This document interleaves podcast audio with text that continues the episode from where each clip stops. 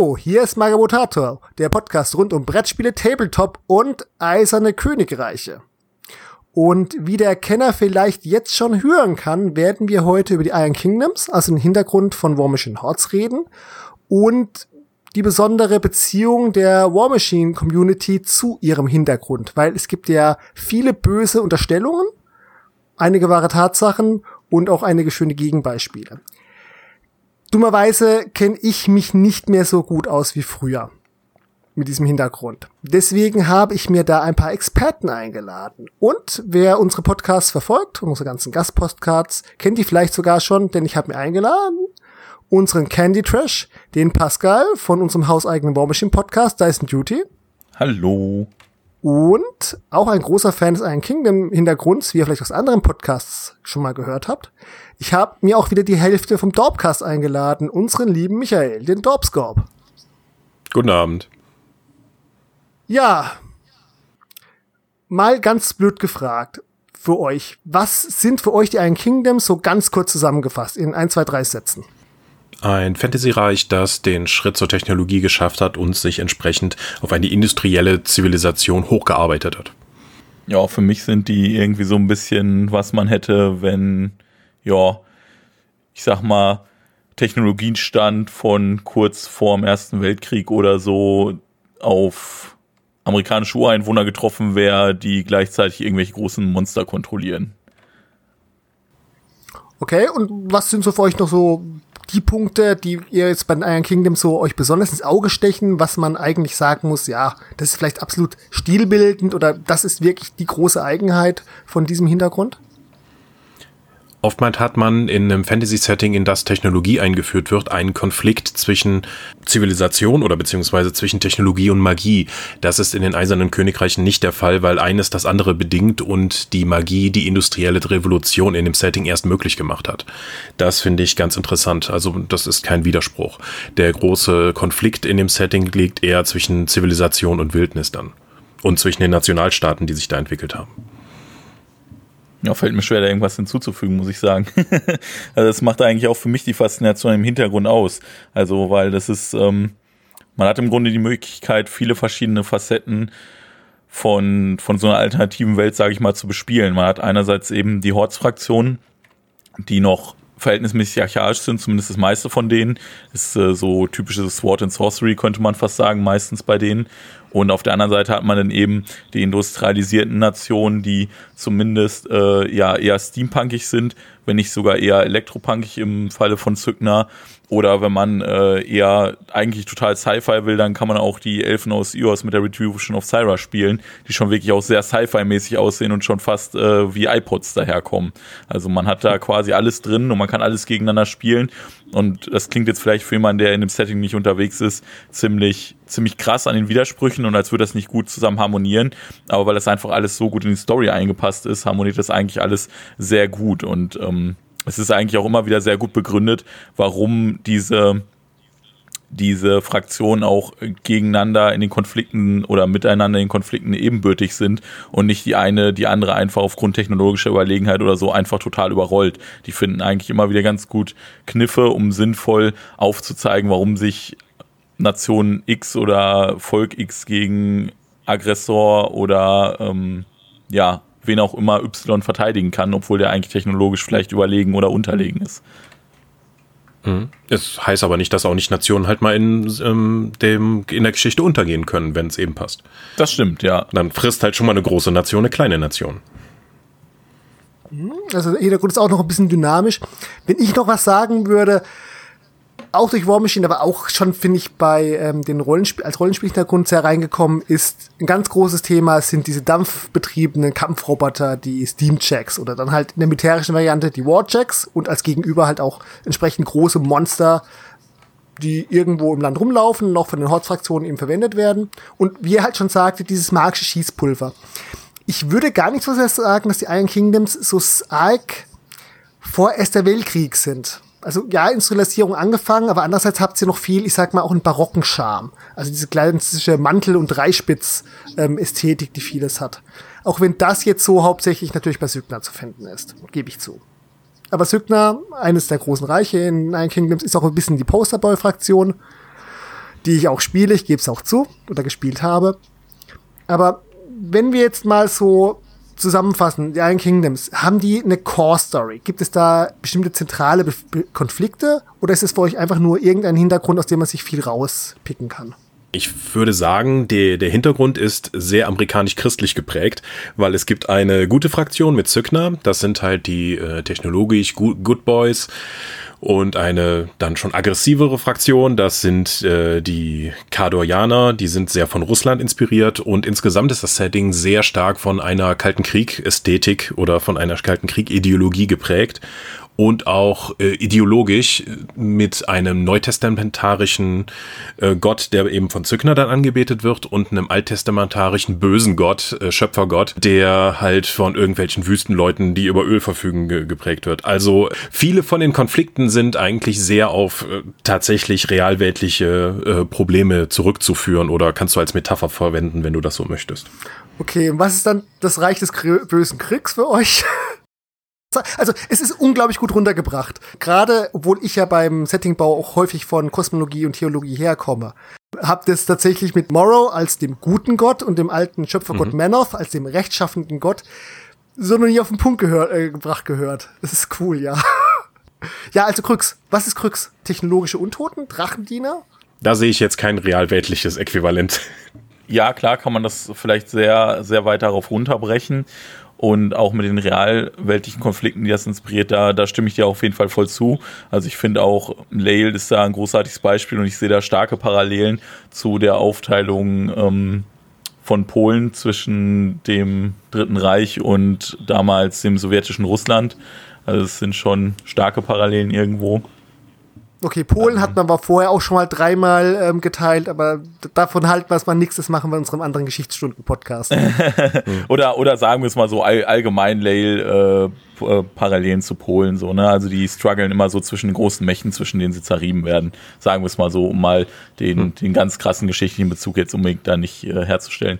Aber allgemein gehe ich da nicht so unbedingt mit, dass, dass die Welt sehr schwarz-weiß ist. Das sehe ich eigentlich nicht so, weil die ganzen Geschichten, vor allem auch Nebenstories, die da so gesponnen werden, da werden eben auch, oft innerfraktionstechnische Konflikte dargestellt und eben auch dargestellt, dass die Fraktionen auch in sich eigentlich, da gibt es überall gute und böse Menschen. Und die sind overall, sind die gar nicht mal so irgendwie kategorisch in gut und schlecht einzuteilen. Also jetzt vielleicht abgesehen mal von Kryx und der Legion of Everblight, die sind einfach relativ stumpf böse Wobei es da tatsächlich auch in, in der etwas jüngeren Geschichte auch wiederum Abstufungen gab, was es eigentlich auch interessanter macht, meiner Meinung nach.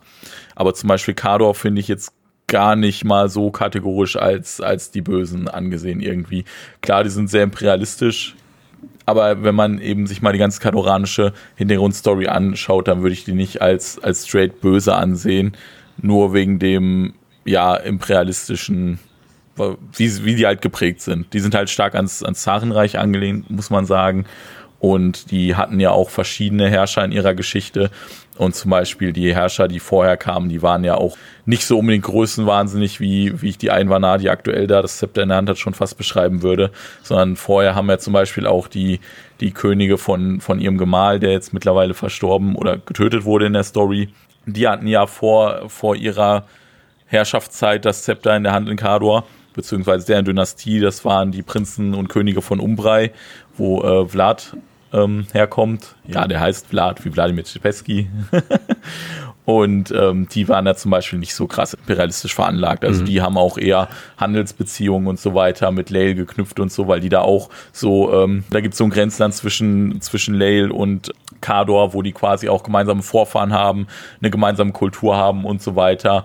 Und äh, jetzt zum Beispiel das Kadoranische Kaiserreich zur jetzigen Zeit, das Kadoranische Imperium begründet daher halt seinen Anspruch auf diese Region. Ja, aber ähm, auch, es, es ist halt als auch relativ schnell zu einem Tabletop-Spiel ähm, geändert worden, nachdem es halt seine Wurzeln im Rollenspiel-Setting hatte. Und äh, sowohl im Rollenspiel-Setting, aber noch viel mehr in einem Tabletop-Setting brauchst du halt definierte Fraktionen mit einem leicht erklärbaren Hintergrund und es gibt Gründe dafür, dass sie sich halt auf die Fresse geben.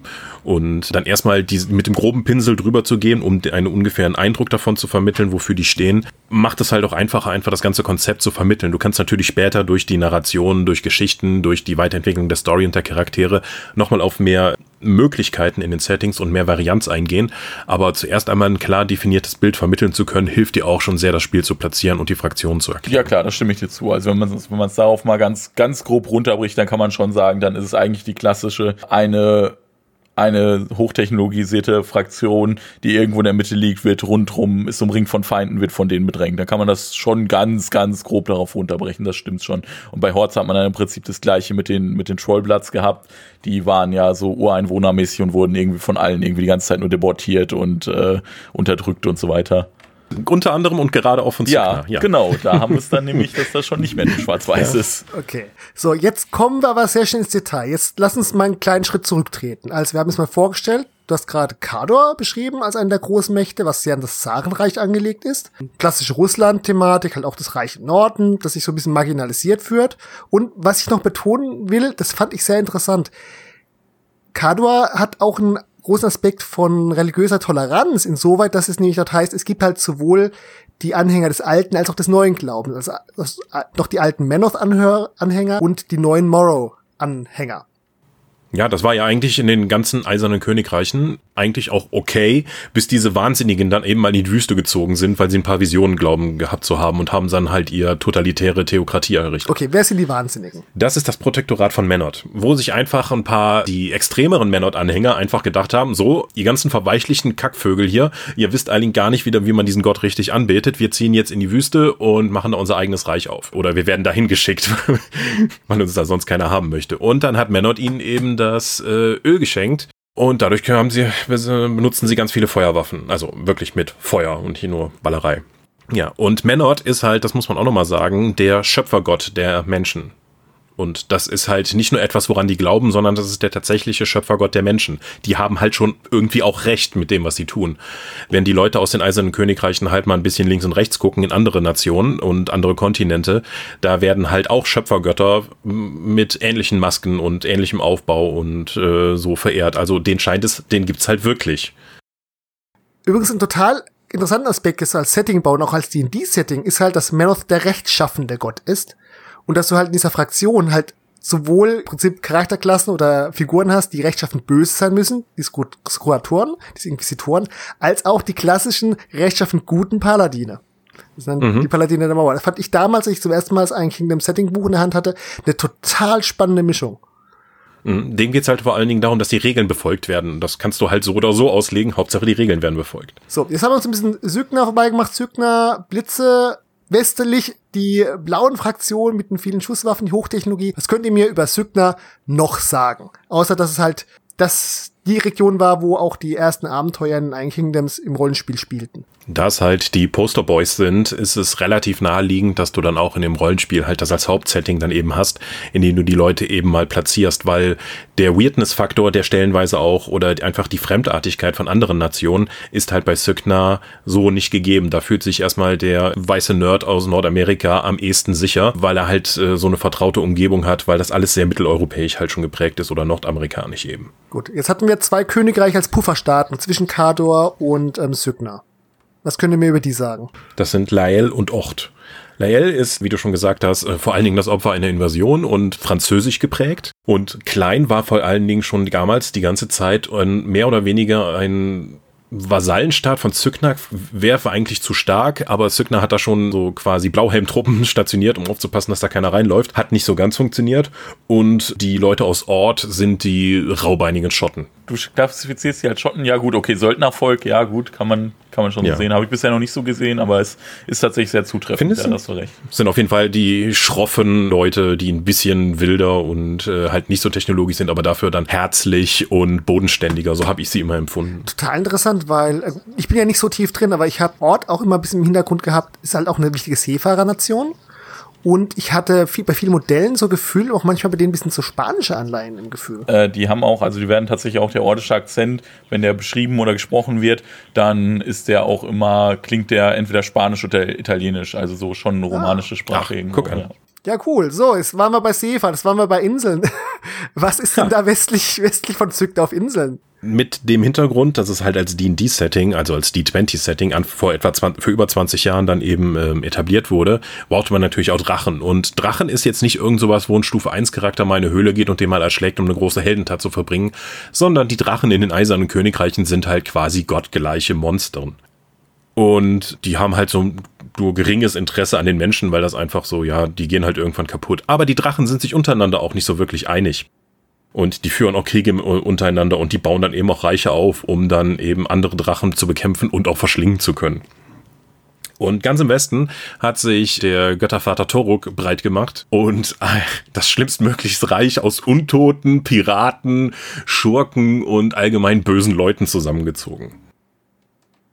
Ja, und man sollte sagen, der ist ja, vielleicht kam das jetzt nicht ganz rüber, der ist halt auch ein Drache und eben der Drachenvater. Also der hat, ja, das, das ist so, so ganz kommt das nicht raus, aber ich glaube, so mehr oder weniger aus Versehen hat er die anderen Drachen erschaffen, äh, quasi ausgekotzt, mehr oder minder indem er seine eigene Persönlichkeit oder sein eigenes Selbst gespalten hat. Das wird immer so ein bisschen, ja, schon, schon fast biblisch formuliert im Hintergrund. Und fand er eigentlich erst ganz cool und dann hat er auch festgestellt, dass er das selbst irgendwie geschwächt hat und dass sie sich irgendwie alle untereinander bekriegen und vor allem wollten die auch nicht nach seiner Pfeife tanzen, was hauptsächlich seine Intention war. Im Gegenteil, die haben sich gegen ihn aufgelehnt. Und seitdem versucht er eigentlich, die, weil die ja ein Teil seiner Essenz im Prinzip sind, wieder in sich aufzunehmen, aka zu töten und aufzufressen. Und ja, macht das auch so nach und nach, hat er schon ein paar, ein paar geschafft. Der Haken ist nämlich auch, die stellen auch einen Teil seiner Lebenskraft dar und deswegen ist er seitdem nicht mehr so ganz lebendig, sondern ziemlich untot und gammelt so vor sich hin und ja, hängt eigentlich hauptsächlich in seiner Festung auf diesen Inseln, das sind nämlich die Shard Islands ab und kommt da selten raus und lässt das hauptsächlich von seinen Anhängern eben dieser untoten Piraten, was auch immer, äh, Satyxen gibt's noch, Armee verrichten. Satyxen sind Mhm. übrigens fucking cool. Ja. Also es war ja so, sein Herzstein, dieser Artak, spreche ich das richtig aus? Athank. Ach, Dank, danke. Ähm, den hat er geteilt und daraus entstehen, sind dann neue Drachen entstanden. Die versuchen es wieder einzumachen. So, wenn wir jetzt auf den Athank sprechen, der geteilt ist, welche Eigenschaften haben denn diese, diese Drachen für ihre Umgebung? Und äh, welche Fraktion hängt denn besonders noch mit dem Athank zusammen? Nukleare Verseuchung. also Also quasi das Beste aus atomaren, biologischen und chemischen Ja. Waffen, je nach Drachengeschmacksrichtung. Ja, also- also, die Dinger verseuchen halt die Umgebung. wenn man über Drachen spricht in den Iron Kingdoms, dann spricht man eigentlich auch immer über Blight, also über Verseuchung oder Verderben übersetzt. Kann man, finde ich, finde ich, gibt es kein gutes Äquivalent für, um es so zu übersetzen, wie es halt dargestellt wird. Also im Prinzip ist es wirklich wie so eine Art nukleare Verseuchung. Also es verdirbt einfach alles, womit es in Berührung kommt, sowohl die Drachen selber als auch deren Athanks oder alles, was mit deren Magie irgendwie in Berührung kam. Das ist alles irgendwie schwer verdorben. Pflanzen verdörren, Tiere sterben oder verändern sich, mutieren ganz schlimm. Deren Diener mutieren alle eigentlich auch immer irgendwie. Das sieht man ganz krass an den Dienern von Everblight, an den Elfen und so weiter und an den Ogern auch. Die kriegen alle irgendwelche Hörner, Stacheln, was auch immer und äh, oder auch Flügel oder so bei, bei den Dienern von, vom Drachenvater selbst, von Torok, die äh, vergammeln eben irgendwie alle vor sich hin meistens oder dieser Tüchsen, das sind eh schon irgendwelche Mutantenfrauen, der, deren Herkunft auch so ein bisschen im Schatten liegt, aber auf jeden Fall beten die den an und führen dann so Voodoo-Rituale durch, um den anzurufen und solche Scherze. Also das ist alles dann irgendwie immer sehr verdorben, sehr düster und geht alles immer irgendwie so ein bisschen zugrunde. Wobei das Interessante ist, es kommt immer ein bisschen darauf an. Teilweise kontrollieren diese Drachen ihre Diener auch. Die sind aber oft tatsächlich auch relativ frei in ihrem Willen und haben meist auch noch eigene Ziele, die sie verfolgen, weshalb sie dem, dem Drachen gehorchen. Also tatsächlich gibt es die auch, aber es sind im Verhältnis wenige Diener tatsächlich, die denen einfach nur blind folgen, um das zu tun, was der Drache tut, sondern meistens folgen die denen, weil die irgendeine eigene Agenda haben, die den mit der Macht des Drachens durchsetzen wollen. Also prominente Beispiele wären da zum Beispiel Aspyxius bei Kryx oder bei der Legion of Everblight die, die Twins, die Zwillinge, ähm, Serin, Dryas. Also das ist quasi so ein Paktgedanke, so hey, ähm, ich, ich gebe dir hier meine Macht und meinen Körper, dafür gibst du mir hier deinen den Splitter deines Ortangs und machst mich hier zu einem krassen Typen und dann kämpfe ich für dich, aber ich mache auch gleichzeitig meine Agenda damit durch. Ja, genau, das trifft ziemlich gut. Es ist wirklich so ein klassischer Pakt mit dem Bösen, wobei es immer noch anders ist als mit Dämonen. Darauf kommen wir bestimmt später nochmal zu sprechen. So, jetzt hast du Everblight erwähnt. Wer ist das? Everblight ist. Ja, nee, so mächtig ist der tatsächlich gar nicht. Also der ist auch ein, ein sehr starker Drache gewesen, der in diesem Ränke- und Kriegspiel der Drachen auf jeden Fall gut mitgemischt hat. Der wurde aber, ich glaube, auch also der war, glaube ich, tatsächlich gar nicht so groß wie der beschrieben, sondern relativ klein, aber dafür besonders verschlagen und bösartig. Und der wurde dann irgendwann, glaube ich, aus einem Bündnis von anderen Drachen zerstört. Hat es dann aber irgendwie geschafft, dass, dass sein Asang dann irgendwie verloren gegangen ist, versteckt wurde von, von irgendwelchen Dienern von ihm oder sowas auch immer. Und dann hat er es immer wieder geschafft, im Laufe der Jahrhunderte, Jahrtausende währenden Geschichte diesen Asang, weil also der, der beherbergt wirklich quasi den, den Geist oder die Seele des Drachen und die können darüber dann auch noch quasi ihre Magie wirken und zum Beispiel irgendwelche anderen Lebewesen um sich rum korrumpieren oder auch zu sich rufen und dann dazu bringen, ihren Willen durchzuführen. Und so hat er es zum Beispiel immer wieder geschafft, dass immer irgendwelche Lebewesen, die diesen Asang zeitweise im Besitz damit hatten und dann damit irgendwelche ja, Dinge von längerer oder kürzerer Dauer getan haben. Also Everblight hat zum Beispiel in den verschiedenen in den verschiedenen Völkern der Iron Kingdoms hat er eigentlich überall in den Legenden irgendwelche irgendwo seinen Abdruck hinterlassen, indem er da irgendwo wahrscheinlich im Laufe der Zeit den Asank irgendwo mal im Besitz war und irgendjemand damit immer irgendwas gemacht hat und irgendwelche Reiche damit aufgebaut hat. Aktuell hat er eben in den ganz im Norden in den Bergen hat er eben mittlerweile also nahezu das komplette Nüssvolk. Das waren so Winterelfen, die da gelebt haben, eigentlich mittlerweile komplett korrumpiert und unter seiner Fuchtel gibt es nur noch ganz wenige, die nicht korrumpiert sind und die sind auch mittlerweile zu ihren Verwandten nach Ios geflohen. Das ist Everblight und das ist dann so eine eben die Legion von ihm, die Legion of Everblight, die besteht eben aus diesen korrumpierten Nüss Außerdem Dragonspawn, also Drachenbrut würde man es wahrscheinlich auf Deutsch nennen. Ja, da hat er quasi seinen Anhängern gezeigt, wie die aus ihrem eigenen Blut und seiner Korruption eben so, so Drachenmutantenwesen erschaffen können. Also die sind auch wirklich hässlich, kann man, kann man so sagen. Also die Modelle spalten auch die Gemüter. Viele finden die super cool, viele finden die aber auch super hässlich. Da ist aber tatsächlich auch der Haken, die, der Designgedanke dahinter ist tatsächlich, da gab es auch mal ein Interview mit den, mit den Machern, mit den Designern, die sollen wirklich hässlich sein, ne? Weil das sind mutierte Missgeburten einfach, ne? Die sollen so aussehen einfach, weil die einfach eine, ein Affront wieder der Natur darstellen sollen. So werden die auch immer beschrieben in den, in den Quellen, sage ich mal. Das ist auch eine interessante Fraktion und der korrumpiert quasi auch alles, was da oben noch sonst rumkreucht und fleucht. Zum Beispiel eben die Oga hat er da auch noch korrumpiert oder irgendwelche Vögel mittlerweile und solche Scherze und die kämpfen dann eben auch alle für den. Jetzt hattest du Winterelfen erwähnt. Was hat es mit Ios zu tun und ihren Verwandten? Also es gibt die Elfennation Ios, die haben eigentlich gar keinen Bock auf Menschen, die eigentlich haben gar keinen Bock mehr auf irgendwas, weil die irgendwann mal versucht haben, wir sind hier die geilsten, wir bauen jetzt mal eine Brücke zu unseren Göttern, um direkt, direkt mit denen rumzuhängen. Hat nicht so gut funktioniert, hat die Götter ziemlich kaputt gemacht. Die haben dann teilweise die Götter dann halt nur einfrieren, einfrieren können, wie zum Beispiel die Göttin dieser Winterelfen, wurde einfach mal eingefroren, damit sich ihr Status nicht mehr verändert. Gott, das ist ein Gott. Der Gott, okay. Das ist Nüssor. Nüssor. Einen großen, großen Eisblock. ja kann man dran rumspielen. Und eine andere Göttin von denen, die Skyra, die sagt, äh, die war die Göttin der Magie. Und die Elfen behaupten jetzt einfach so, unsere Göttin wird immer schwächer und das liegt an diesen verdammten Menschen, weil die immer mehr Magie einsetzen. Das gehört sich nicht. Normalerweise ist das so eine isolierte Nation ganz im Osten der Eisernen Königreiche, aber mm, dann hat irgendwann diese Fanatiker-Fraktion der Vergeltung von Skyra mal die Kontrolle übernommen oder dann einfach die, die, Sicht der Elfen auf den Rest der Welt geprägt, weil die dann einfach aus ihrem Land rausgelaufen sind, um Magier zu töten. Und Menschen. Und die haben halt eine ziemlich, also man denkt, muss sich jetzt nicht vorstellen, dass die Elfen jetzt irgendwie so warme, warme Baumkuschler sind.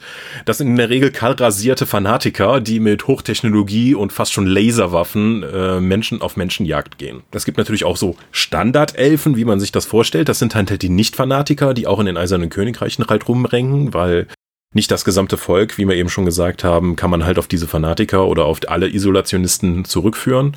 Also wenn man auch im Rollenspiel halt Bock hat, einen Elfen zu spielen, kann man auch in Ios spielen. Es gibt ja auch da durchaus ähm, Enklaven in den Eisernen Königreichen in den jeweiligen Ländern, wo auch Elfen leben und halt Familien gründen. Ja, also tatsächlich war diese Vergeltung von Syra oder auf Englisch im Original Retribution of Syra war tatsächlich eigentlich so eine recht verpönte Sekte tatsächlich unter den Elfen. Also da haben auch gar nicht alle große Elfenhäuser, die es gibt, äh, haben die eigentlich gar nicht unterstützt, sondern nur so ein paar vereinzelte.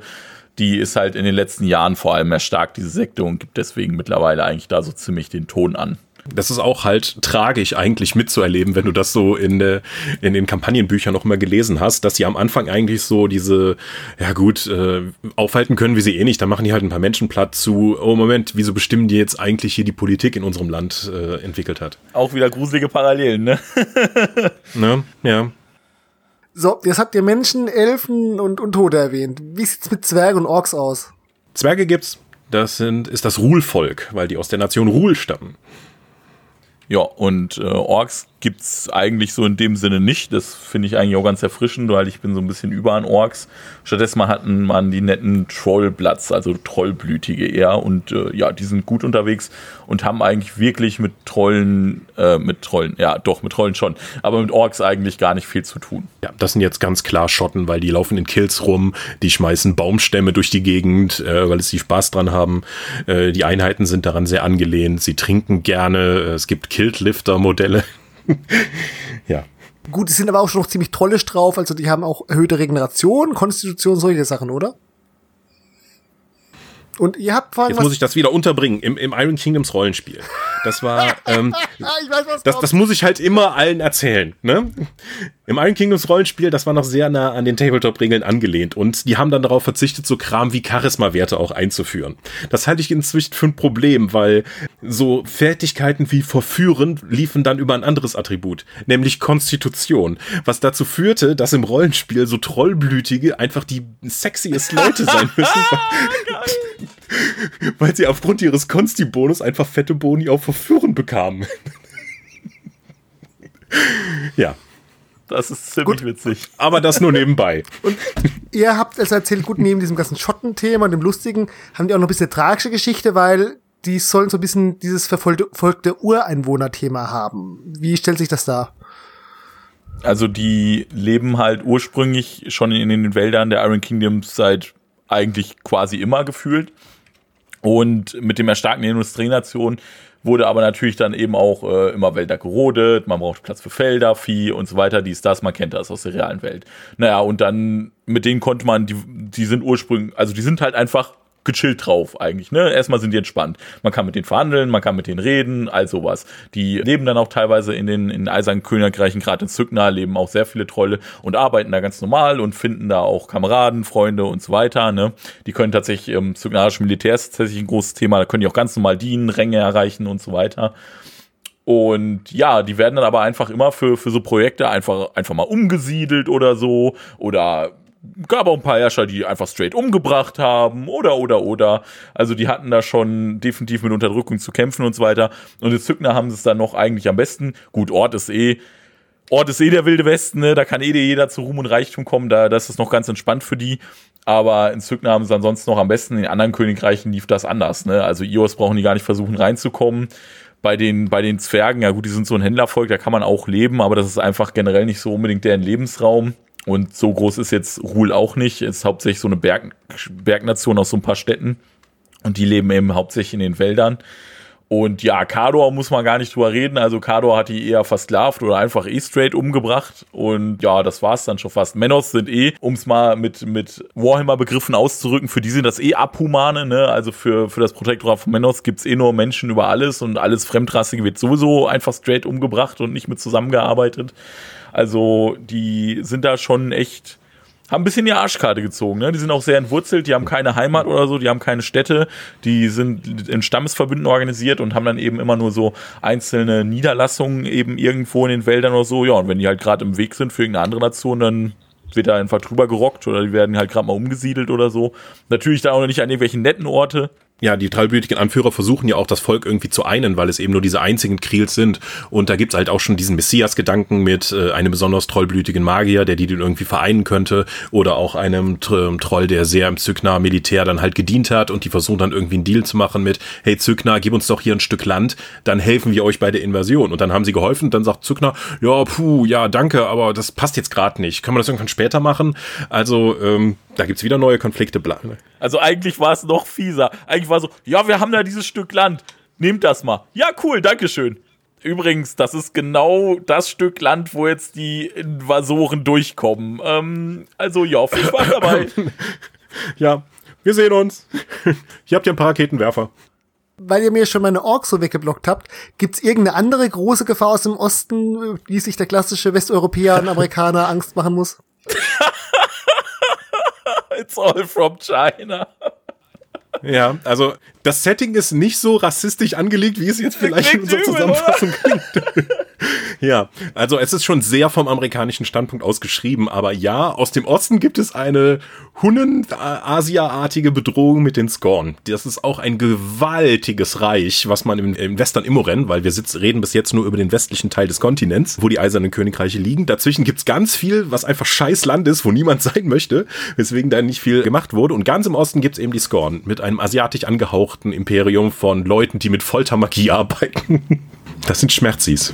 Wobei das Thema bei denen auch sehr viel persisch immer ist mit ihren Kriegselefanten und äh, Themen. Und auch viele Namen hieß es mal, wurde mir mal auch erklärt. Ja, also Tats Tatsache ist ja auch, also eigentlich waren das halt auch mal Elfen.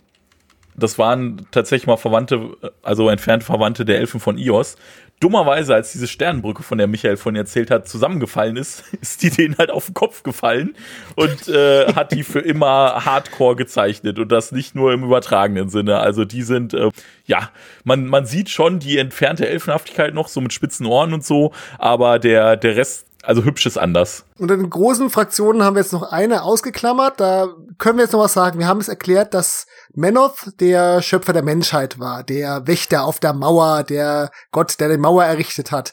Die Mauer gegen die Wildnis. Was ist denn der kosmologische Gegenspieler von Menoth, also sozusagen die chaotische Entität? Also erstmal muss ich da ein bisschen berichtigen, weil das klang jetzt ein bisschen zu positiv. Mhm. Also tatsächlich ist Menos jetzt nicht so der große nette Wächter. Also der, der ursprüngliche Konflikt, um dann jetzt auch mal direkt deine Frage zu beantworten, ist, es gab auf, auf dieser Welt, diese Welt war quasi nur Wildnis. Die gibt's heute auch noch immer noch. Das ist Urken, das ist quasi die Unterwelt. Aber damals gab's ganz ursprünglich so, der Schöpfungsmythos war, es gab quasi nur Urken. Und da ist eben Menos so durchgestiefelt und er ist ein riesiger Jäger und Krieger und so weiter. Und der hat sich immer mit seiner ewigen Beute oder seinem ewigen Erzfeind, dem sogenannten Würm, bekämpft und beschäftigt. Das kann man sich genauso vorstellen. Das quasi wird verschieden dargestellt, wie der jetzt aussieht, ob der eher so drachenmäßig aussieht oder eher wirklich wie so ein großer Wurm, so, so Lindwurmmäßig oder so. So stelle ich mir den am ehesten vor. Und mit dem hat er sich quasi immer bekämpft und das war so das ewige Spiel zwischen denen. Und irgendwann ist Menos halt aufgestapft und hat da festgestellt, oh, in meinen Fußstapfen, da fangen irgendwie Dinge an zu wachsen und zu sprießen. Und davon war eben eins der Mensch. Und dem hat er dann nämlich eben die Mauer, das Feld und das Feuer gegeben. Und äh, dann hat er die aber auch machen lassen, ne? Und ist halt weitergelatscht und ähm, hat so gesagt, ja, hier, ihr kämpft jetzt auch mal gegen diesen Wurm und gegen diese Diener. Das, das wäre, fände ich schon praktisch so, ne? Und das war es eigentlich eigentlich auch schon so. Also der war jetzt nie so, dass er sagt, oh hier, äh, ich baue eine Mauer und beschütze euch da. So ist der gar nicht drauf. Und es gibt durchaus auch Menschen und Trollblütige, die diesem Verschlingerwurm eben noch als Gottheit ansehen und dem auch beten, um dafür auch Kräfte zu bekommen, die halt weitestgehend in Raserei, Wehrwesen, Berserkertum und so etwas ausgehen. Ja, also wenn, also man hat quasi, das spiegelt im Prinzip auch ganz runtergebrochen das Prinzip eigentlich der Iron Kingdoms und des Settings von War Machine und Hordes und so an sich wieder. Eben, man hat Menos, der repräsentiert in diesem Kampf die, die Zivilisation und den Aufbau dessen und das Verdrängen der Wildnis und der Würm ist genau das Gegenteil. Die ewige Wildnis, die Vernichtung von Zivilisation, die Zerstörung davon und die Rückkehr mhm. zum ursprünglichen Wilden, wo nur der Stärkere überlebt. Wobei das halt der negative Aspekt der äh, Wildnis ist. Es gibt auch so einen gutmütigen Mutteraspekt der Natur, der auch angeht. Genau, das wird. ist dann quasi Dunia die Erdenmutter. Genau. Ich wollte jetzt auch beim Devour-Worm, wollte ich jetzt auch darauf hinaus, dass er auch dieses Symbol, der sich selbst in die, den schwanzbeißenden Schlange mhm. hat, also den Ouroboros, und da sind wir ja dann eben am Circle of Ouroboros. Ganz kurz, was ist das? Das sind dann die, die Werwolf-Fanatiker. Oder nein, haha. Es ist ja das, die Visiler, wir sind ja in einem technischen äh, Setting, hier sind es ja Warp-Wölfe. Mhm. Ja, das sind äh, durchgeknallte Druiden, die Kinder klauen. ja, im Prinzip. Also es gibt, also die Magie in Menschenreichen, die war tatsächlich da kommen wir bestimmt später noch drauf zu sprechen. Aber irgendwann hatten ja quasi diese Menschen das Erwachen, dass auf einmal ganz, äh, ganz viele oder Verhältnis viele Menschen eben Magie hatten und beherrschen konnten und so weiter. Aber es war tatsächlich so, dass auch vorher schon ganz vereinzelt Menschen eben Magie beherrschen konnten. Das waren aber wirklich unglaublich wenige.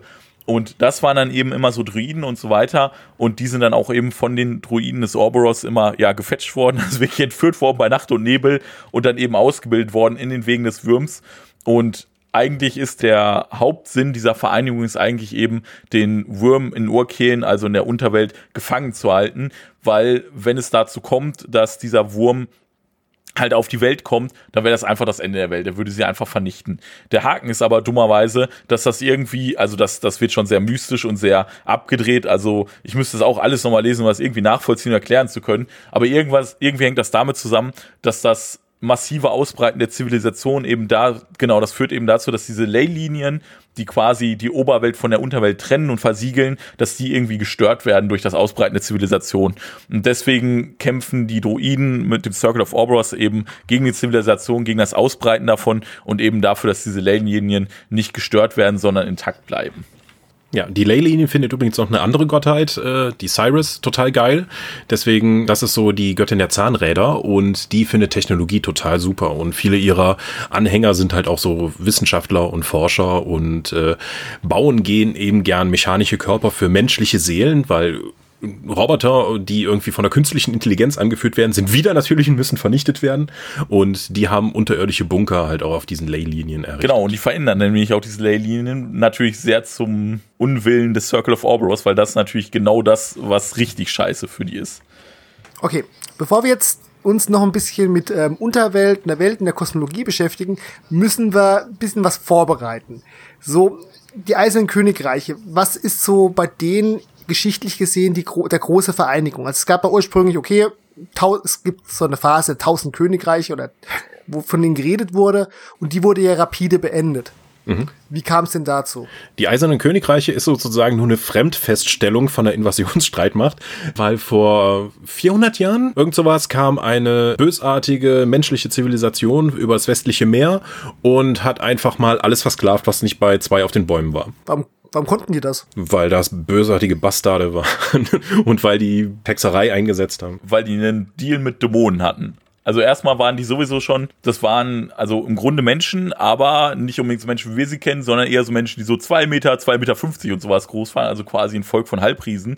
Abgesehen davon hatten die dann dummerweise noch einen Deal mit Dämonen, die denen auch noch übernatürlich dämonische Kräfte und Magie und so weiter verliehen haben. Und deswegen haben die da einfach alles unterworfen, platt gemacht, versklavt und dann in der Folge irgendwie mehrere entweder genau tausend Jahre oder sogar mehrere tausend Jahre die eisernen Königreiche beherrscht, die Menschen versklavt, geopfert und so weiter. Die Orgoth, genau. Ähm, das ganze Land ist auch noch von Orgoth-Ruinen halt übersät. Auch wieder Dungeon Dragons Hintergrund. Ne? Es muss ein Rollenspiel sein. Es muss irgendwie Dungeons geben, in denen Schätze liegen. Und ähm, das war so einer der Gedanken dahinter. Aber diese Orgoths, äh, die Leute haben halt ordentlich aufs Fressbrett von denen bekommen, bis die Menschen dann irgendwann die Magie für sich entdeckt hatten. Die Orgoths hatten nur ein paar Hexen und äh, immer mehr Menschen haben dann plötzlich die Magie anwenden können. Und die haben diese Magie dann nicht nur benutzt, um Feuerbälle zu schmeißen, sondern dann auch in Mitte der Technologie Technologie verknüpft, um dann eben diese arkane Mechanik zu erfinden. Und plötzlich hatten, das war so die, die, die Geburtsstunde des Steamjacks dass die Menschheit diese Magie bekam, hing das mit Morrow und Morrow und Tama zusammen oder verwechsel ich das jetzt? Ja, richtig. Also Morrow und Tama, das war quasi so ein, ja, so ein Prophetenpärchen quasi. Mittlerweile sind die eben zu den Göttern aufgestiegen. Ursprünglich waren das eben so Propheten. Das waren ähm, Bruder und Schwester.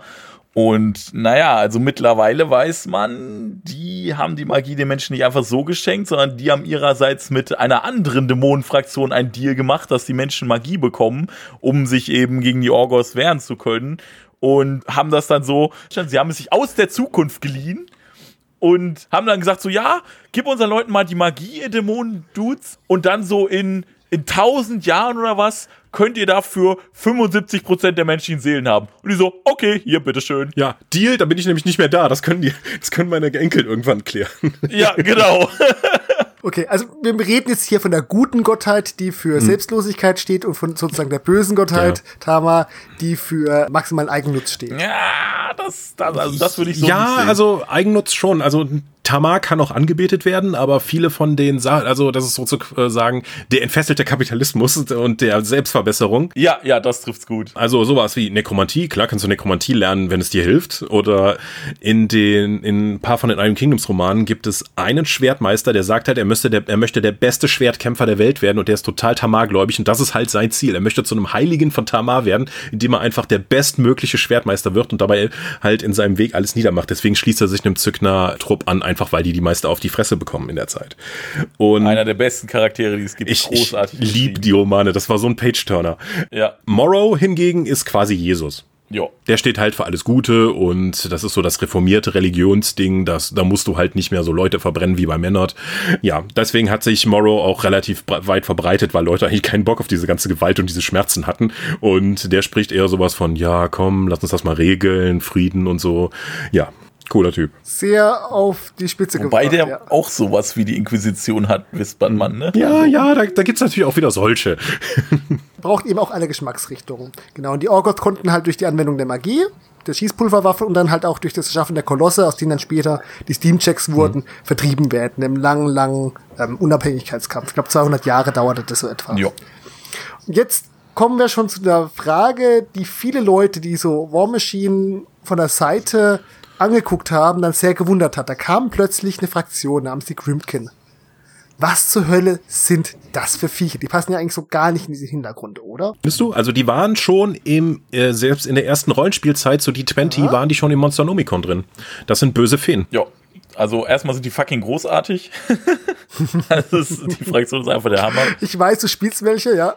Ja, hauptsächlich spielt Money die. Ich habe die so als Nebenprojekt laufen, aber ja. ist einfach cool. Also die die bauen im Prinzip auf alle bösen Mythen und Geschichten und Märchen und so weiter auf, tatsächlich auch auf auf echte und die bestrafen im Grunde, ja, Sünder würde ich jetzt, ja, doch auch Sünder. Also die bestrafen Leute einfach, die unglaublich eigensüchtig sind oder so, oder die einfach schlimme Dinge tun. Und die bestrafen die immer mit bestimmten Dingen. Also zum Beispiel der der Großgrundbesitzer irgendwie, der vergammeltes Obst verkauft oder sowas oder die Leute bescheißt, indem er irgendwie die, die Kartoffelsäcke halt mit irgendwas anderem füllt oder so, der wird dann irgendwann immer von, von Dreadrots abgeholt, also von verdorbenen Kürbismenschen, weil der hat dann da wächst dann auf einmal ein großer Kürbis auf einem Feld von ihm und der wird immer größer und irgendwann eines Nachts kommen die ihn holen, indem sie ihm diesen Kürbis aufsetzen und dann ist er einer von ihnen und für immer weg und muss auch andere böse Menschen und böse Bauern einsammeln gehen und all solche Geschichten dann irgendwie. Also quasi real existierende Moralfabeln, die halt dann. Ja, genau, das, das trifft's ganz gut, ja. Eine furchtbare Konsequenz für die Leute, die sich nicht benehmen, zu, zur Folge haben. Ja, und die werden im Prinzip angeführt von den Halbgöttern. Das waren ursprünglich irgendwie fünf Menschen oder was, die eben sich Thanos verwehrt haben und dafür von ihm bestraft wurden, indem sie auf ewig in so eine persönliche Hölle quasi gesperrt haben. Die haben dummerweise irgendwann gelernt, diese, diese Monster, die sie da gefoltert haben, zu beherrschen. Und das sind jetzt deren Warbeasts.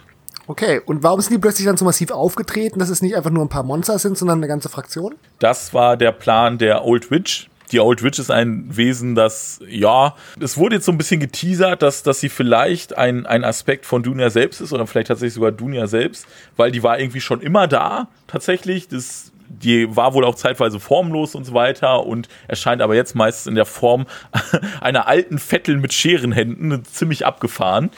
Und äh, die ist natürlich auch schwer magisch und äh, kann, kann im Prinzip gefühlt alles, was sie möchte. Die lebt irgendwo wahrscheinlich in Kador und ist da auch in der Folklore besonders verhaftet und so weiter und hat deswegen auch einen besonderen Platz in der kadoranischen Gesellschaft, weil die eben auch oft den kadoranischen König schon Ratschläge gegeben hat und so weiter, Prophezeiungen gesprochen hat und dies und das. Da gibt es zum Beispiel das Gesetz in Kador, wenn die alte, also die Old Witch, wenn die alte Hexe eine Armee braucht oder Truppen, dann müssen die der immer gegeben werden. Deswegen ist sie zum Beispiel auch im Spiel, ist sie, kann sie da als Warcaster dort in Kador gespielt werden. Natürlich spielt die ganz arg auf wie heißt die in der russischen russisch Folklore? Baba Yaga. Baba Yaga, genau, spielt die natürlich ganz arg drauf an. Die war eben schon immer da und die fand die Menschen einfach immer interessant und äh, ja, hat sich so ein bisschen strange, gruselig, großmütterlich um die gekümmert. die hat nämlich als eine der wenigen nicht vergessen, dass Morrow und Sama diesen Deal mit dem absolut Bösen eingegangen sind und hat deswegen seitdem daran gearbeitet, die, die Invasion, die da kommen wird, um einfach 75 Prozent der Seelen der Menschen zu beanspruchen, hat die immer daran gearbeitet, das zu verhindern oder zumindest die Menschheit darauf vorzubereiten. Und um eben den, den Infernals, weil so heißen die Dämonen da, sie heißen nicht Dämonen, sondern Infernals, um denen das möglichst schwer zu machen, in diese Welt zu kommen oder vielleicht sogar komplett zu verhindern, hat sie eben geschaut, okay, wie kann ich dafür sorgen, dass deren Anhänger in der Welt die eben diese Invasion vorbereiten und diese Tore bauen müssen, damit die überhaupt in die Welt kommen können, Menschenopfer sammeln und so weiter, hat sie überlegt, okay, wie kriege ich die am besten alle irgendwie entfernt?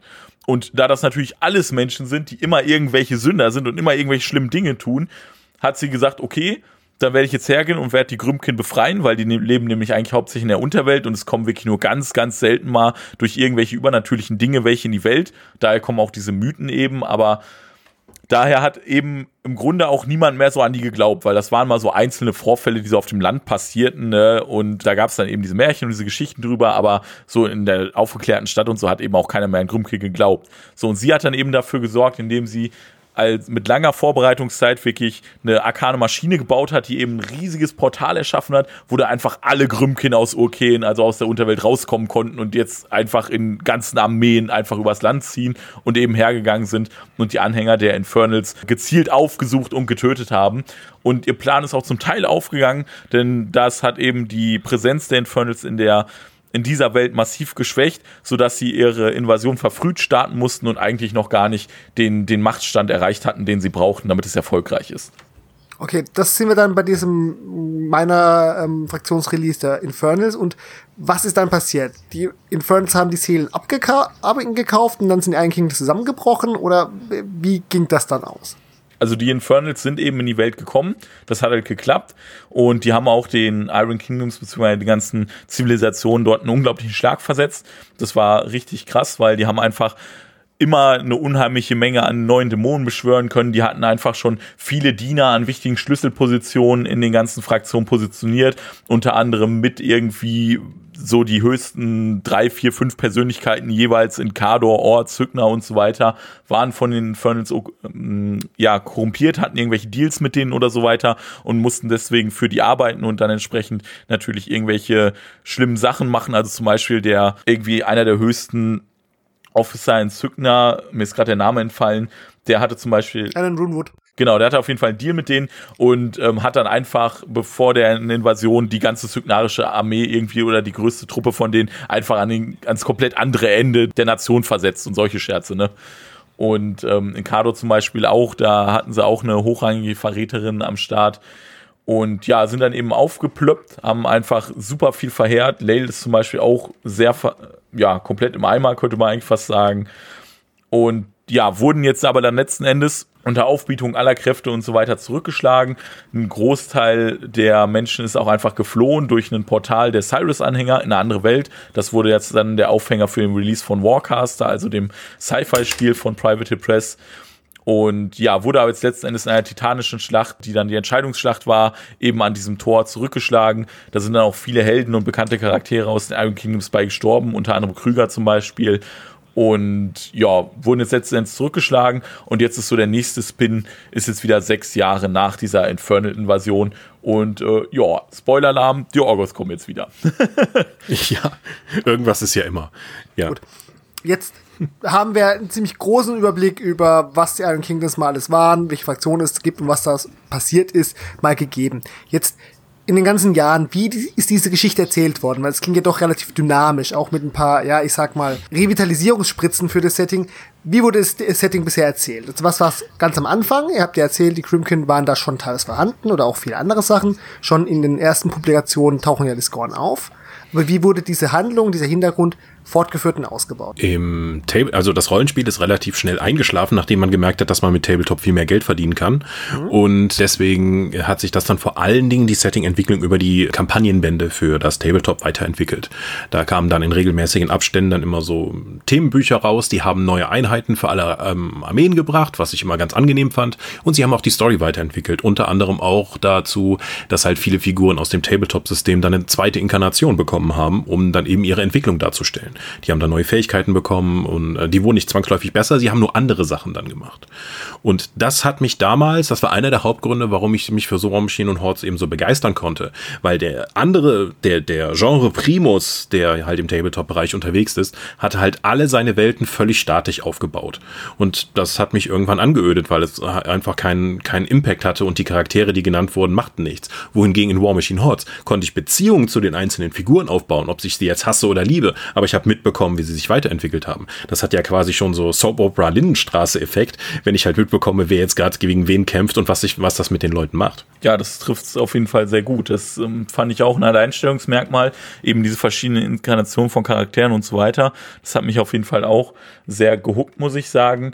Der Nachteil ist natürlich, wenn du die Story über so Kampagnenbände erzählst, das haben sie aber irgendwann auch selber gemerkt, dass du immer alle Fraktionen einbinden musst und im besten Fall auch immer möglichst viele Charaktere, ob das jetzt vielleicht die Story voranbringt und wirklich sinnvoll ist oder nicht. Und das hat auch mal ein Schreiber von denen zum Beispiel gesagt.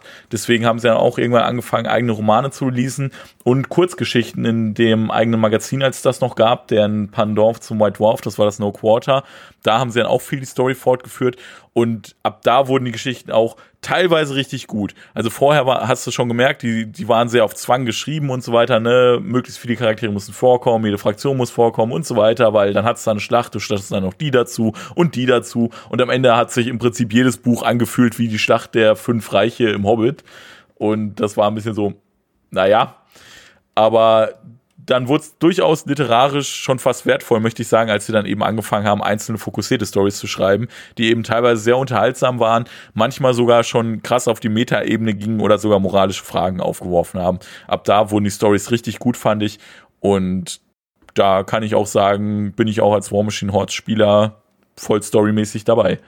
Die Romane kamen dann so ab MK3, in der MK2, also so ab 2015 oder nee. wann? Weil von den Romanen habe ich kaum was gehört. Ah, wann fing die Die gab schon zur MK2. Also ich weiß jetzt nicht, ja. welcher der erste war, aber Into the Wild, Into the Storm, die wir jetzt vorhin auch schon angesprochen hatten, wo Savio Montero Acosta eine Rolle spielt, mm. die kam auf jeden Fall schon zu MK2-Zeiten, das weiß ich. Okay. Äh, mein Eindruck war, also ist so der MK1, der Phase, wo sich halt das Tabletop so ein bisschen gesättigt hat, bis 2009, 2010, bin ich mit den Büchern danach ganz gut hinterhergekommen. Dann kamen für MK2 diese grandiosen ähm, Fraction-Bücher, also wo du die Fraktion geballt hattest. Das Problem ist, da wurde eine Story über diese vier Fraktionsbücher erzählt. Fünf eventuell noch, je nachdem, was du noch wissen musstest. Also du brauchst eigentlich, musst eigentlich alle Regelbücher haben, um dieser Handlung zu folgen. Und dazu kommen immer noch mehr Warcasts, immer noch mehr Sachen. Und das hat dann für mich jemand, der sehr, sehr gern Hintergrund liest und sehr, sehr, und auch Tabletops vor allem auch wegen des Hintergrunds gerne spielt, die Sache manchmal wirklich schwierig gemacht zu, äh, zu verfolgen, weil ganz günstig waren die Bücher dann ja auch nicht. Ja, ja Michael, du kannst es anfangen, dass Tabletop-Bücher immer zu günstig sind, aber... Die werden kostendeckend produziert, weil sie eigentlich nur so ein Modul sind, um die Figuren verkaufen zu können.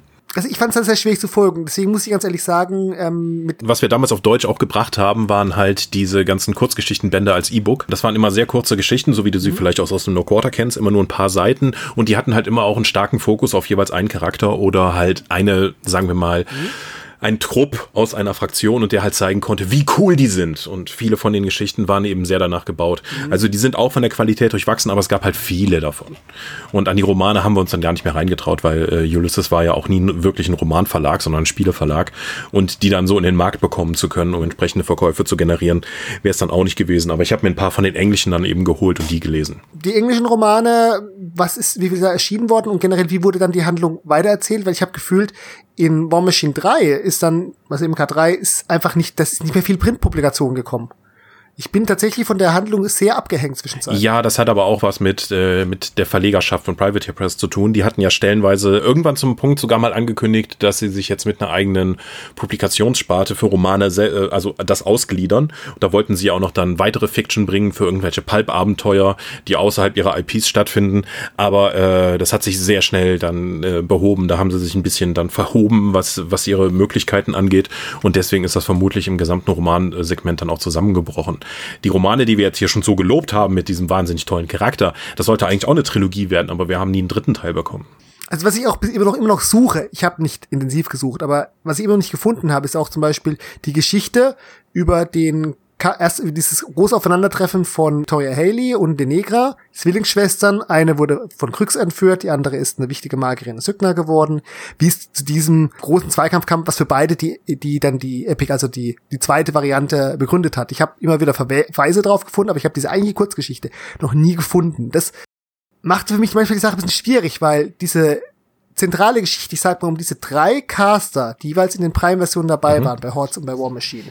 Das fand ich schon interessant, aber je mehr Figuren es dann wurden, mhm. umso unfokussierter wurde es, finde ich, an vielen Stellen. So positiv das ist, wenn du eben dabei bist, wie wir schon gerade begeistert festgestellt haben, so schwierig wird es dann auch später noch reinzukommen.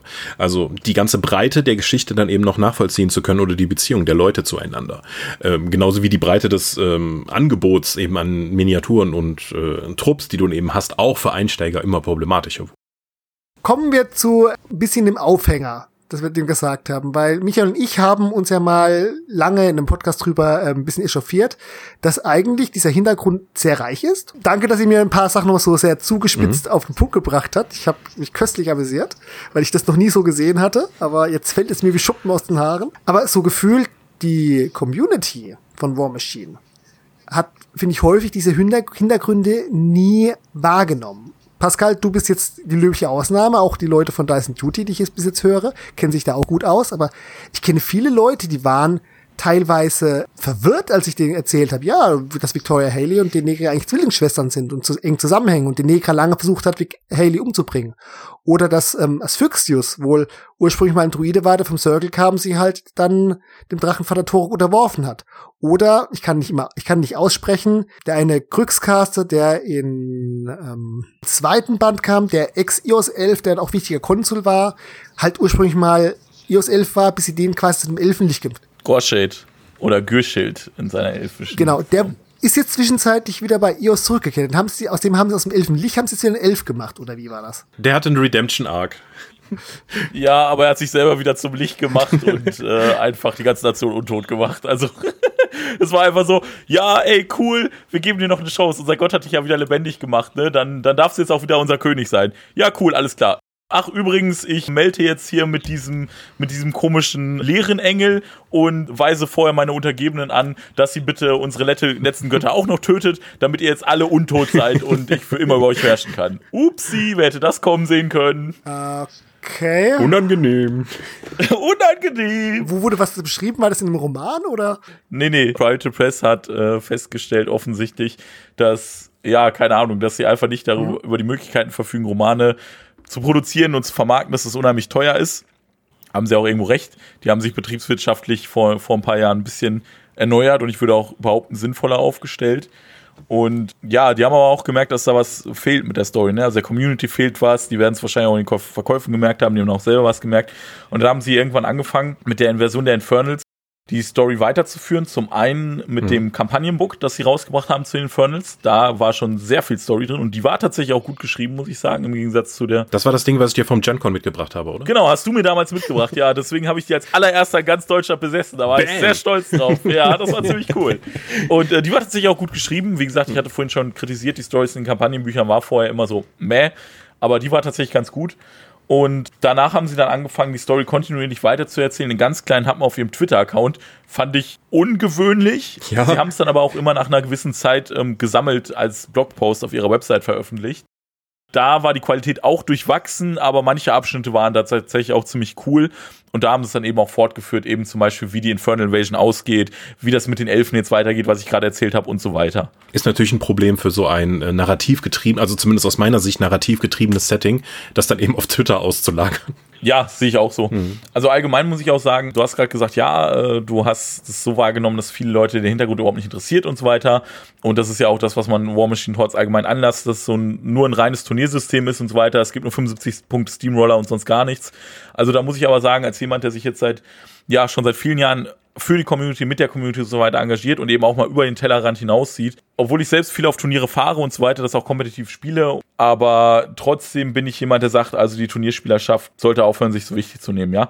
Ja, also es ist einfach nicht so. Das Spiel wird von den Casual-Spielern, von, von dem normalen Spieler, der sich am Wochenende mit seinem Buddy trifft, einfach und da irgendwie eine Runde den ganzen Nachmittag lang spielt, ohne Uhr, ja, und dabei Spaß hat, sich vorstellt, wie das jetzt wirklich in echt aussehen würde und so weiter. Also irgendeine lustige Situation oder so, die passiert. Das sind die Spieler, die den Umsatz machen, das sind die Leute, die das Spiel kaufen, das Spiel groß machen. Und das sind eben Leute, die wollen in eine Story investiert sein. Die kaufen das, weil die das cool finden, die kaufen die Charaktere, weil die cool finden, die spielen Caster nicht, weil der der beste Caster im Spiel ist, sondern weil die den Hintergrund cool finden, weil die sein, sein Set cool finden, weil die das Transportieren auf das Tabletop von der Geschichte cool finden und cool finden, wie die Regeln eben den Hintergrund repräsentieren. Das sind die Leute, die das Spiel am Leben halten und deswegen ist es einfach ganz wichtig und die gab es auch immer, die gibt es immer, aber die sind eben nicht so präsent, weil das eben nicht die Leute sind, die in den Laden fahren, um zum Zocken. Das sind nicht die Leute, die auf jedes Turnier fahren, um da zu gewinnen. Das sind die Leute, die, wenn überhaupt mal auf dem Turnier sind, irgendwo im unteren Drittel sind und so weiter. Und die auch vielleicht einmal im Jahr aufs Turnier fahren und nicht zehnmal. Und die aber eben hauptsächlich sich mit dem Buddy nachmittags in ihrem Keller zum Zocken treffen. Die sieht man einfach nicht. So. Aber da sind die und die sind wichtig. Das hat nichts damit zu tun, dass die Leute sich nicht für den Hintergrund interessieren. Im Gegenteil, ich glaube, Private Press, und da habe ich ähm, auch mal vor ein paar Monaten auf der in der öffentlichen Gruppe was geschrieben und habe da sehr viele Likes für bekommen, international eben auch. Private Press hat sich überhaupt keinen Gefallen damit getan, dass sie in den letzten, ja, ich würde schon sagen drei Jahren, wobei seit der Infernal Invasion ist ja wieder besser geworden, aber davor, dass sie das Thema Hintergrund so stiefmütterlich und vernachlässigt betrieben haben, weil ich glaube, dass sie sich damit eben viele dieser Casual-Spieler vertrieben haben und das merkt man aber jetzt auch, dass viele da wiederkommen, dadurch, dass da endlich mal wieder Story passiert. Ja, deswegen spiele ich Pharaoh seit über zehn Jahren die jetzt äh, kompetitiv jetzt nicht die stärkste Fraktion sind, aber ich liebe meine Schweinemenschen. Aber ähm, was du sagst, kann ich zumindest aus Verlegersicht für das Spiel auch oder was wir mal gemacht haben, auch durchaus bestätigen, dass die Turnierspieler zwar äh, sehr vokal sind und auch für die Außenwirkung eines Spiels halt relevant, aber den tatsächlichen Umsatz machst du eben mit den Leuten, die du beschrieben hast, also die Casual-Spieler. Deswegen ist es immer gefährlich für eine Firma, auf den Turnierspieler zu sitzen, so wie Privateer Press das ja durchaus auch getan hat. Okay, also seht ihr das primär als eine Wahrnehmung und Darstellungsthematik, weil wenn ich mir das anschaue, die gesamte Veröffentlichungshistorie von War Machine war für mich immer mit viel Streamlining geprägt und ähm, Optimieren, Anpassen. Kann man jetzt halten, was man will, aber in dem Fall sind auch, finde ich, viele fluffige Sachen weggefallen. Nee, eigentlich gar nicht. Also da haben auch viele Turnierspieler rumgeweint, ähm, gerade mit den letzten Releases, die so über die letzten drei Jahre oder was eben im Rahmen der Infernal Story kamen, haben sie unheimlich viele hintergrundtechnische Sachen in das Spiel gebracht. Und ganz viele Turnierspieler haben dann rumgeweint, oh, das ist voll schlecht für das Spieldesign und so, dass du jetzt auf einmal zwei Fraktionen zusammen in einer Themenliste spielen kannst und so weiter. Das ist furchtbar fürs Balancing und bla bla bla. Und da habe ich gesagt, naja, also das macht aber leider Sinn, dass sich jetzt im Rahmen von der Dämoneninvasion mal alle Anhänger von Dunya zusammenfinden und so weiter, auch völkerübergreifend, fraktionenübergreifend. Oder dass sich eben alle Anhänger von Morrow oder Menos völkerübergreifend zusammentun, eben aus den Fraktionen Kador und Zygna zum Beispiel zusammen. Und ja, das ist aber ganz schlimm und dies und das, da habe ich gesagt, ja, aber das ist scheißegal. Also, das ist scheißegal, weil das, wir spielen hier immer noch ein Tabletop, dazu gehört Hintergrund und das repräsentiert eben den aktuellen Hintergrund und das funktioniert und das ist cool. Das holt halt damit eine andere Spielergruppe ab. Aber das ging ja genau, auch schon richtig. vorher. Ich habe ja mit Dr. Arcadius auch schon Circle Warbeasts in meiner Pharaoh-Armee-Liste gespielt. Ja, aber das war halt leider die absolute Ausnahme. Ja. Deswegen fand ich es einfach cool, dass sie das aufgemacht haben. Mhm. Und ähm, was du jetzt vorhin gesagt hast, dass sich Private Press sehr darauf konzentriert hat. Also klar ist die Turnierspielerschaft Private Press wichtig, das kann man nicht leugnen und das ist in manchen Aspekten des Spiels auch gut.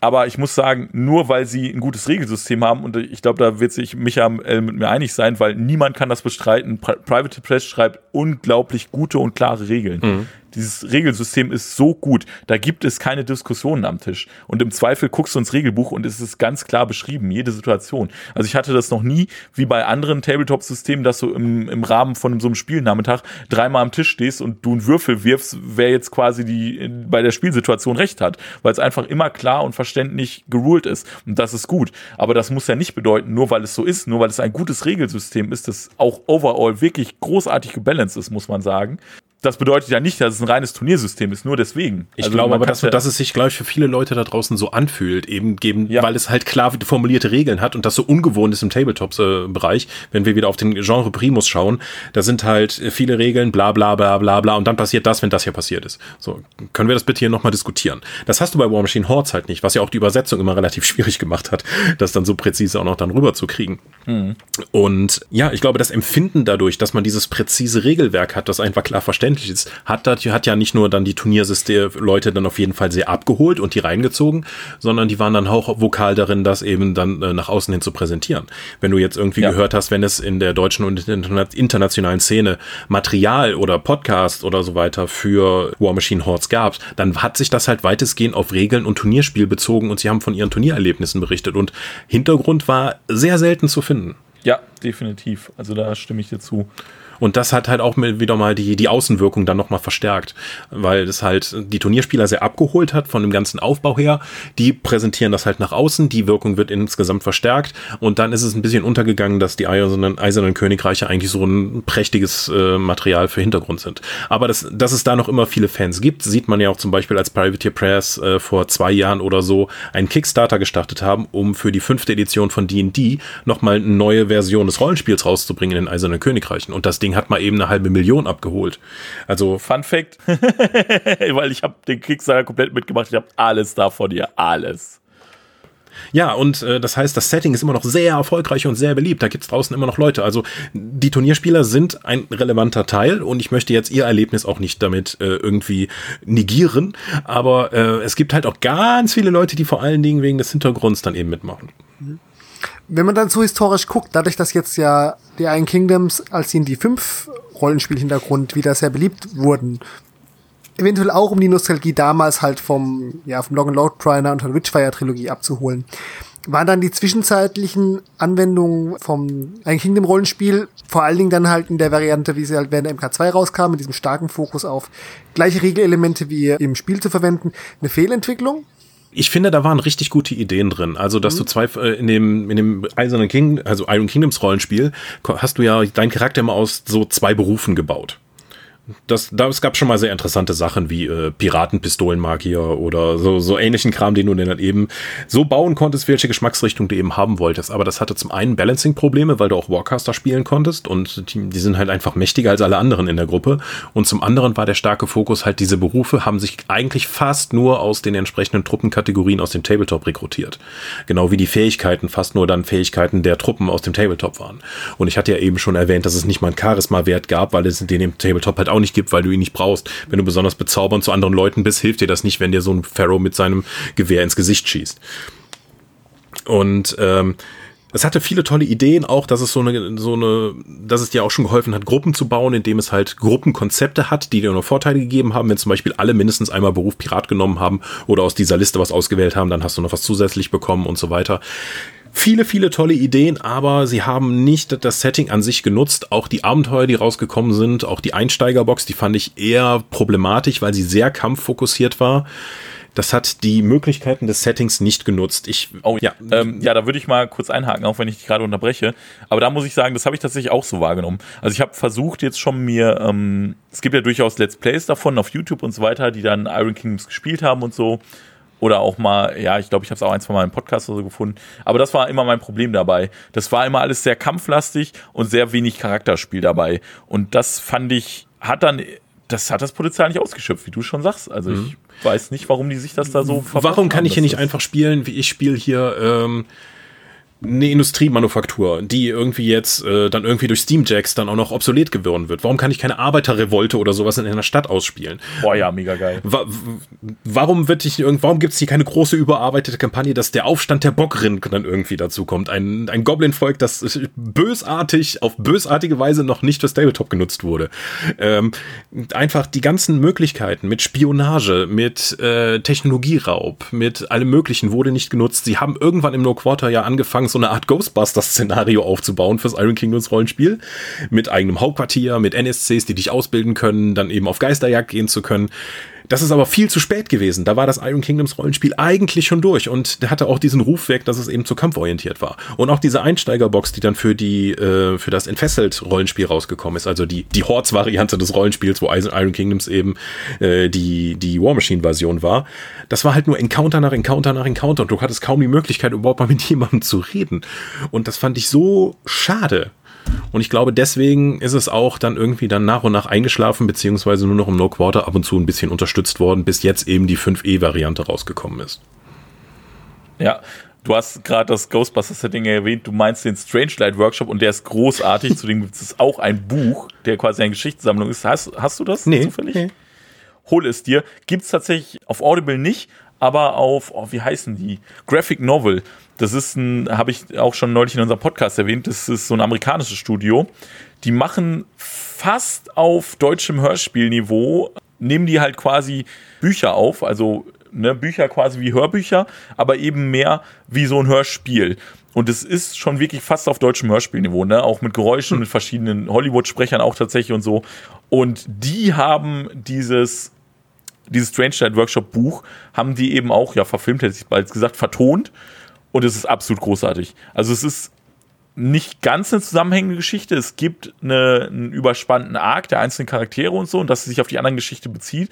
Aber eigentlich ist es eine Kurzgeschichtensammlung eben über diesen Strange Ride Workshop, also quasi diese Ghostbusters im Iron Kingdoms Universum. Und es ist unglaublich großartig. Ich habe damals das Buch original in zwei Tagen verschlungen. In zwei Tagen habe ich das durchgelesen.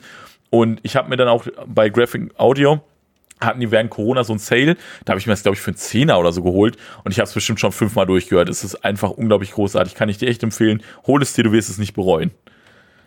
Ja, aber sowas hätte ich zum Beispiel gerne am Anfang mehr gesehen und auch im Buch direkt drin. Halt nicht so einen starken ja. Fokus auf Tabletop und nur Kampf, sondern die kompletten Möglichkeiten des Settings eben ausleben. Wie zum Beispiel Spionage. Das, das Rollenspiel wäre doch super, um irgendwie dann diese Offscreen, was zwischen zwei Schlachten bei War Machine passiert, irgendwie dann eben auszuspielen. Aber ich habe auch äh, Bekannte, die haben halt jahrelange Kampagnen mit äh, dem Aufbau ihres eigenen Magierordens und so etwas verbracht. Ähm, mit dem Rollenspiel. Und also das, die Welt gibt es her, das Rollenspiel, was zumindest damals rausgekommen ist, hat diese Option nicht ganz ausgeschöpft. Na gut, ich denke, da wollten sie halt einfach viel von ihrer zu dem Zeitpunkt groß vorhandenen Tabletop-Spielerschaft halt auch mit abholen. Und halt auch mhm. durchaus auch mal Minis verkaufen, so viele Umbauanleitungen, wie man da im No Quarter dann auch gefunden hat. So, wie bauen wir uns den Goblin Gun Mage irgendwas? Ja, wir nehmen dieses Teil und dieses Teil und dieses Teil, ja. das auseinander und dann haben wir hier eine tolle Figur. Ob man damit, also gerade Zinnfiguren durcheinander zu bauen, ob man damit den Casual-Rollenspieler noch so abholt, weiß ich nicht. Obwohl man da, möchte ich ja jetzt mal lobend erwähnen, weil du es gerade eingebracht hast, die Hobbyartikel und allgemein der No Quarter fand ich war ein großartiges Magazin. Also mhm. er wurde ja leider zwischenzeitlich, also mittlerweile eingestellt. Printmedien sind eher am Boden, das ist ein anderes Thema. Aber muss ich sagen, bis zuletzt jede Ausgabe wertvoll. Also ich will die auch mal sammeln, irgendwann alle Ausgaben hier haben. Ich habe alle. Oh, ich bin neidisch. Von 1 bis zum Ende und alle von Prime. Ich bin sehr neidisch, weil, also das war bis zum Ende im Gegensatz zu einem anderen großen Hobbymagazin, das irgendwann nur noch eine Verkaufsbroschüre war, war das wirklich bis zum Ende einfach ein großartiges Begleitmagazin mit tollen Artikeln, immer unterhaltsam, immer interessante Sachen drin. Äh, wirklich großartig. Also wenn man, wenn man da Bock einfach nur auf das Spiel hat, auf die Geschichte auch und auf ja alles mögliche rund um, um dieses System eigentlich, kann ich wirklich nur jedem empfehlen, das, das zu sammeln. Großartiges Magazin. Ja, ich denke, wir haben jetzt erklärt, warum der Iron Kingdoms Hintergrund sehr reizvoll ist, warum wir da sowohl in viel Nostalgie schwe ähm, schweben, als auch, dass wir jetzt auch auf die neuen Entwicklungen gucken. Gibt es noch irgendwas, was ihr loswerden wollt, oder würdet ihr mir noch mal kurz schnell sagen, was schätzt ihr denn an den Iron Kingdoms so ganz besonders? Also ich glaube, wir müssen nochmal einen separaten Podcast zu den Pharaoh und Gatorman aufnehmen. Einfach nur, um die jetzt eine halbe Stunde lang abfeiern zu können. Das würde das jetzt hier sprengen. Ich lade dich ein, Michael, das, das machen wir mit dir als Gast bei Dice Duty. Ja, ist klar, super. da, da bin ich bei dir, kriegen wir hin. Ich mag auch die Pharaohs. Ich habe auch drüber nachgedacht, sie mal anzufangen, aber dann kamen doch andere Tabletop-Systeme hm. dazwischen ja, ansonsten kann ich nur sagen, wie ich, wie ich es auch in jedem von unseren eigenen Podcasts sage, ohne Scheiß, spielt das Spiel, schreibt uns an, wir geben euch, geben euch da Demos für und alles, versorgen euch damit. Und ich gebe euch auch immer gerne Tipps, wo ihr Hintergrund und so weiter dazu ähm, finden könnt, weil das Setting ist einfach großartig, das Spiel macht Spaß. Und auch jetzt gerade mit dem neuen Iron Kingdoms Regelwerk für, für D&D, wenn ihr auch nur Bock auf den Hintergrund habt, dann spielt auch gerne das. Und Klar muss man da wahrscheinlich ein bisschen Hirnschmalz reinstecken, damit es nicht mehr ganz so kampflastig ist, aber ich kenne so viele Leute da draußen, die einfach komplette Kampagnen selber schreiben und so. Ich glaube, das, das bekommt ihr hin, wenn ihr da Bock drauf habt. Mhm. Macht es. Der Hintergrund ist großartig. Ja, äh, die die ganzen äh, MK2-Bücher auf Deutsch, wer, wem das irgendwie Englisch ein Hindernis ist, die ganzen MK2-Bücher äh, und die MK3-Bücher und die ganzen Rollenspielmaterialien sind als PDF zumindest noch auch auf Deutsch zu haben. Ja, cool. Dann werde ich. Auch für einen Zehner oder so. Also billig. Ich sehe gerade, das PDF des Grundregelwerks zu Iron Kingdoms kostet aktuell 6,69 Euro. Das könnte auch ein Fehler sein, da muss ich gleich nochmal nachschauen. Das ist aber, glaube ich, noch das alte tatsächlich. Äh, nee, das ist das für das Iron Kingdoms Rollenspiel. Das ist nicht für die das dritte Variante. Echt? Also nicht das 5E-Ding, das gibt's nicht auf Deutsch. Also ja, ich wollte gerade sagen, ja. ja. Aber für 6,69 Euro, da muss ich gleich mal schauen, ob das nicht ein Fehler ist. Kann man auch eine alte Edition spielen, ne? Also, das sind 300 Seiten Hintergrund, die du, die du dann hast, ne? Also. Ja, ja, das stimmt, das stimmt. Ja, cool. Dann werde ich dich, Pascal, nochmal ab und zu mal löchern und mal äh, Michaels Hinweisen folgen, ob ich dann noch irgendwelche Lücken habe, die ich schließen will. Für mich waren die Iron Kingdoms immer ein sehr interessanter Hintergrund. Einfach durch die Vielfältigkeit, durch die bisschen Anderartigkeiten der Techno-Fantasy. Gut. Ja, dann schön, dass ihr hier diesen Hintergrund so schön vorgestellt habt und auch mit einigen ähm, Gerüchten aufgeräumt habt. Ich bedanke mich. Bis gerne bald wieder. Dann danke, Pascal. Ja, sehr gerne. Bis dahin. Danke, Michael, für die vielen Hintergründe auch aus dem Nähkästchen. Sehr gerne. Bis zum nächsten Mal. Und wenn ihr jetzt unbedingt mit War Machine anfangen wollt oder eure Meinung zu den Iron Kingdoms kundtun wollt, dann schreibt uns doch was in die Kommentare. Bis bald dann wieder. Tschüss. Tschüss. Ciao.